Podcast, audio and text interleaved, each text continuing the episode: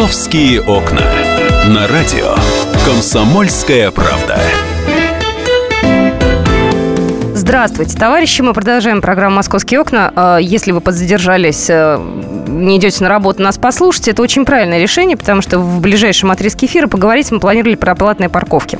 А, у нас сегодня ночью в моем районе, где тихо, спокойно себе люди парковались, а, был массовый рейд. Ну, облава, уж как хотите называется, у нас эвакуировали с одной улицы тихой достаточно огромное количество машин. Я, знаете, где-нибудь в душе уже себе могу признаться, что, наверное, через месяц э, нам скажут московские чиновники, что это было сделано по жалобам э, неких э, абстрактных жителей, что кому-то где-то что-то мешало, и срочно нужно ввести в вашем районе платные парковки. Ребят, ну я правда иногда жду от московских властей всего чего угодно. Я за платные парковки в центре. Да, я, в общем, здесь, может быть, непопулярную точку зрения выскажу, но действительно сейчас в центре стало больше порядка где-то. Это традиционная для многих стран для многих крупных столиц практика, и здесь, в принципе, я не вижу противоречий. Ну, тогда, когда нет перегибов, когда нет злоупотреблений и так далее. То, что касается окраин, а, то, что касается других районов, у меня это вызывает вопросы. И что самое обидное, нам регулярно говорят, так это вы, вы же просили. Это, не, это вы просили. Это москвичи просят ввести платные парковки. Ну, класс. Я вообще никого ни о чем не просила вот на минуточку, да, в моем районе, если они появятся, но я могу сказать, что наши жители выйдут, конечно же, возмущаться. Давайте мы сейчас узнаем, действительно, будет ли у нас в Москве расширена а, зона платной парковки, потому что Максим Лексутов, глава Дептранса, сказал буквально вот недавно, что это, значит, будет сделано по а, якобы желанию жителей местных. А, Максим Лексутов был у нас весной в эфире.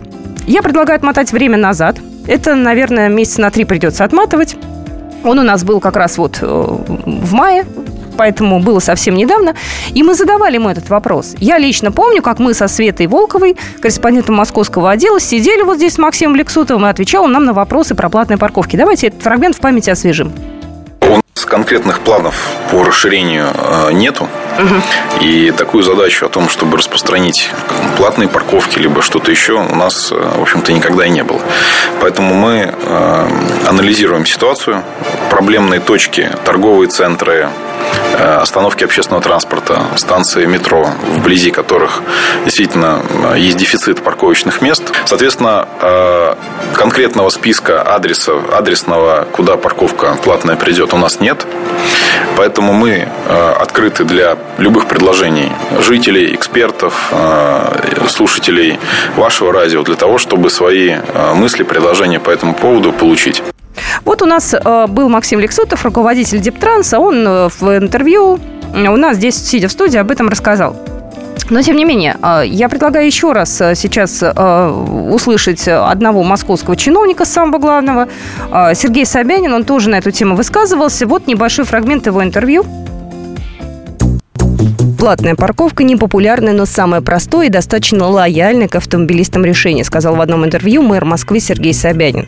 По его словам, наряду со строительством и реконструкцией дорог, платная парковка еще одно доказательство того, что мы не воюем с автомобилистами. Мы создаем для автомобилистов регулируемые пространства. После введения платной парковки, а, можно на большинстве участков припарковаться, б, город, наконец, поехал, центральная часть города стала более просторной для автомобилистов, меньше стало машин на дорогах, а до этого мы все дружно стояли в пробках. Чем меньше парковок в городе и чем выше их цена, тем меньше людей поедет в центр на машинах и тем больше поедет туда на общественном транспорте.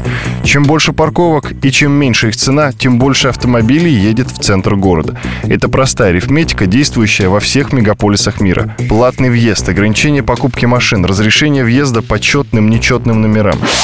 Строительство подземных парковок в Москве, по словам Собянина, не имеет никакой инвестиционной привлекательности. В других странах стоимость наземной парковки, как правило, значительно выше, чем подземной. У нас пока другая ситуация. Поэтому сегодняшние московские подземные парковки заполнены только на 50-70%. А еще раз напомню, в октябре-ноябре власти планируют снова заняться расширением зоны платной парковки. Это вызвало возмущение муниципальных депутатов и автомобильных экспертов. По их словам, жители районов, вопреки утверждениям чиновников, в массе своей не просят создавать новые платные машины места. Предложения поступают в основном от тех, кто не имеет машины и ненавидит автомобилистов, говорят противники новых платных парковок. Вот э, так мы можем э, прокомментировать эту историю со стороны э, Сергея Собянина. Я хотела бы у вас спросить, вот где вы живете, в каком районе? В вашем районе нужна парковка платная? Ну вот вы по-честному скажите, может быть, у вас там, я не знаю, рынок на рынке рынком погоняет. Может, вам действительно это нужно? Я просто хочу услышать тех людей, кто за это дело голосует. Кто пишет письма, кто выходит на сайт «Активный гражданин» и высказывается «за». Я хочу их вживую увидеть и услышать. Номер эфирного телефона 8 800 200 ровно 9702. Есть у меня несколько минуточек. Геннадий, здравствуйте. Здравствуйте, Кать. Ну, я живу в Западном Дегунино. У нас сейчас парковок пока платных нету. Хотя сейчас вот улицы асфальтируют, новые бордюрчики, новая разметка. Следующий этап я уже вижу просто по разметке. Будет это знаки остановка запрещена, а потом появится уже подплатная парковочка.